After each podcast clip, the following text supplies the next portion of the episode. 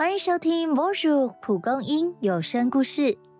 不知道大家有没有想过，主动提出需要帮忙，还是主动给予帮助，哪个比较容易呢？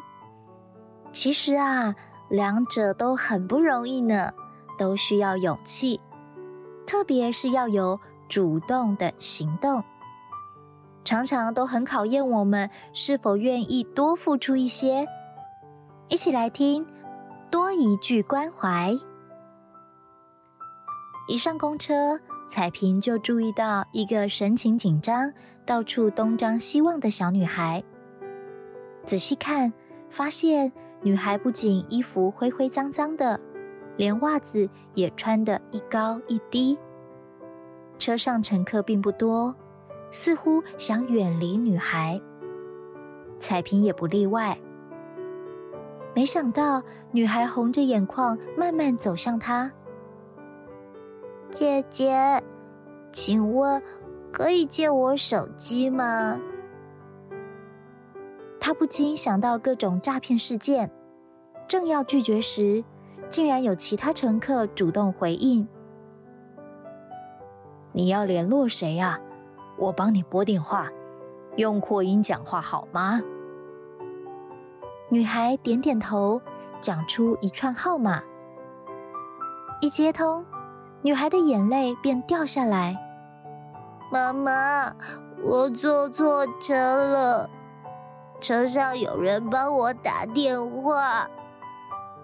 电话另一头的妇女好似放下心中大石，也快哭出来的样子。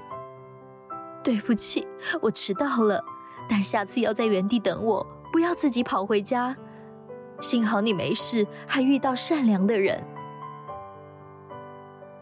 原来女孩是真的需要帮助。彩萍看着破涕为笑的女孩，默默下一个决定。隔几天，彩萍在站牌等车时，一位老伯伯见人便询问如何到某某社区。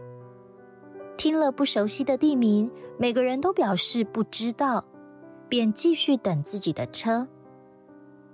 彩萍鼓起勇气开口：“哎，贝贝，那地名怎么写？也许这个站牌到不了，我用手机帮你搜寻。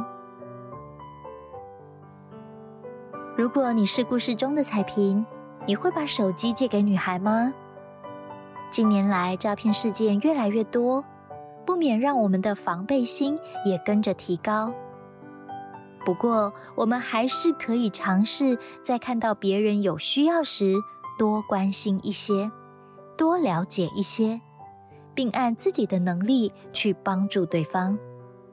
相信，当我们愿意主动去帮助时，被温暖的不只是对方，我们自己也会获得快乐哦。